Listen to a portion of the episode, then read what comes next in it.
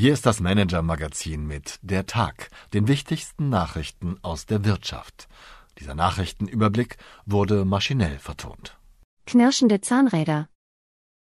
Liebe Leserin, lieber Leser. Es ist das große Dilemma der Transformation. Altes Geschäft muss rasch schrumpfen, gerade dort wird aber das Geld verdient, das den Aufbau der neuen Geschäfte finanziert. Von einer teuflischen Falle spricht ein Gewerkschafter in unserer Analyse des Sensationsverkaufs von Fissmann, dem deutschen Hoffnungsträger im Markt für Wärmepumpen. Doch auch andere Branchen spüren die Transformation. Beim Automobilzulieferer ZF Friedrichshafen, Umsatz 44 Milliarden Euro, droht ein für das Unternehmen beispielloser Kahlschlag, haben meine Kollegen Christoph Seierlein und Klaas Tatje recherchiert.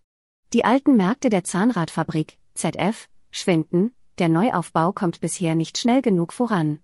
Die Arbeitnehmervertreter schlagen Alarm. Jeder sechste ZF-Job in Deutschland könnte bis 2032 wegfallen, mindestens 9000 Arbeitsplätze stehen auf dem Spiel. Allein in Saarbrücken geht es um 6000 Jobs. Das Unternehmen erklärt, diese Zahlen seien spekulativ. Man prüfe verschiedene Szenarien, wenn überhaupt abgebaut werde, dann sozialverträglich. Klar ist allerdings, dass der neue Vorstandschef Holger Klein, der im Januar angetreten ist, nur noch wenig finanziellen Spielraum hat und zum Sparen gezwungen ist. Vorgänger Wolf Henning Scheider hat viele offene Baustellen zurückgelassen.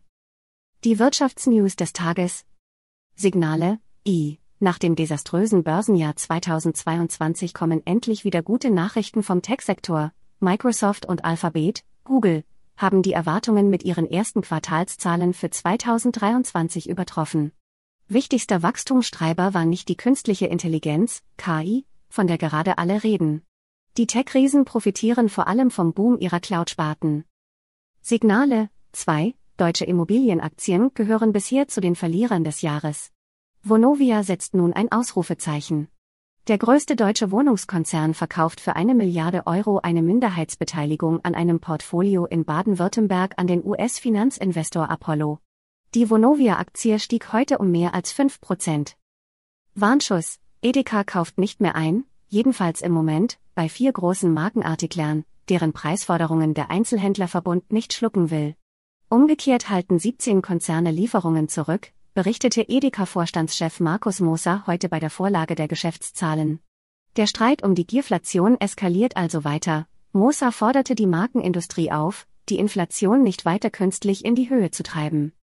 Was uns sonst noch beschäftigt hat, Mitten in der teuren grünen Transformation will die IG Metall in der Stahlindustrie die Viertagewoche bei vollem Lohnausgleich erzwingen. Was denken sich diese Gewerkschafter eigentlich? Mein Kollege Lutz Reiche hat bei ihrem Nordrhein-Westfalen-Chef Knut Giesler nachgefragt. Ein Gespräch über die Sicherung von Jobs, Fachkenntnissen und Nachwuchs in Zeiten des großen Umbruchs. Das Neueste aus dem Harvard Business Manager. Der Umbau, ja die Neuerfindung eines Unternehmens ist eine extrem fordernde Führungsaufgabe. Manche trauen sie sich gar nicht erst zu. Ein Autorenteam um Linda Hill, Professorin an der Harvard Business School, hat ein Konzept entwickelt, um die Innovationskraft von Organisationen systematisch zu stärken. Kernidee, ein kollektives Genie, das aus neuen Netzwerken innerhalb und außerhalb der Organisation entsteht. Innovative Führungskräfte bauen diese Brücken auf und moderieren die Zusammenarbeit. Meine Empfehlung für den Abend. Rechtzeitig aufzuhören ist eine Kunst. Führungskräfte tun sich oft besonders schwer damit. Markus Diekmann und Johannes Kliesch plädieren in ihrer MM-Kolumne Digitale Zwillinge für ein mutiges und rationales Schlussmachen. Jedes Unternehmen durchläuft Entwicklungsphasen, und es braucht dafür immer wieder andere Fähigkeiten an der Spitze. Das gilt besonders für Startups, aber keineswegs nur für diese.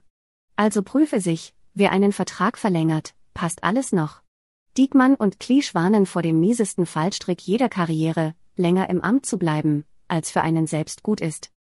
Ich wünsche Ihnen einen erholsamen Abend, Ihr Christian Schütte. Haben Sie Wünsche, Anregungen, Informationen, um die wir uns journalistisch kümmern sollten? Wir freuen uns auf Ihre Post unter chefredaktion at manager-magazin.de.